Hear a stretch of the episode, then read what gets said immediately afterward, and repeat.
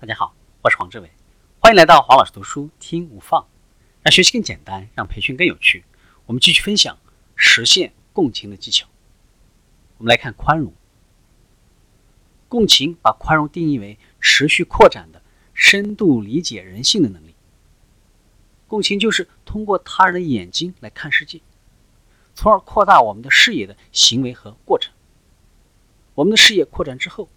就能够用新的方式来看别人，理解了那些遭受偏见和不宽容的人们的痛苦之后，我们就会深感被触动，想要出言驳斥偏见。宽容起始于倾听意愿，共情的倾听意味着你要把自己放在一边，而走进他人的体验当中。宽容也要求有倾听的能力。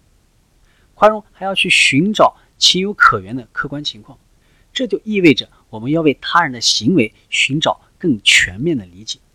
再有，宽容要保持客观，要学会如何区分我们的看法和他人真实情况之间的差别。如何做到宽容？一，要有耐心。我们可以通过呼气或者呢微笑来帮助提高我们的耐心。第二个，指出问题。不宽容会在沉默当中传播开来，因此，当你看到了偏见或者不宽容的行为，就应该指出来。第三个，尽量避免批评和奚落。第四个，谨防愤怒和敌意。不宽容和愤怒是紧密相连的。当我们不够宽容的时候，我们会觉得别人的行为不当。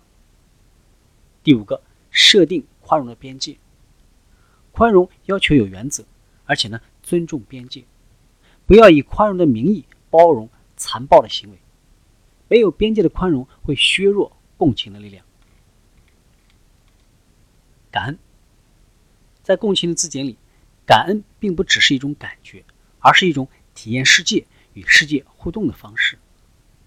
共情织就了一张连接之网，来支持和维系着我们，而感恩就是我们意识到我们相互依赖之后的回应。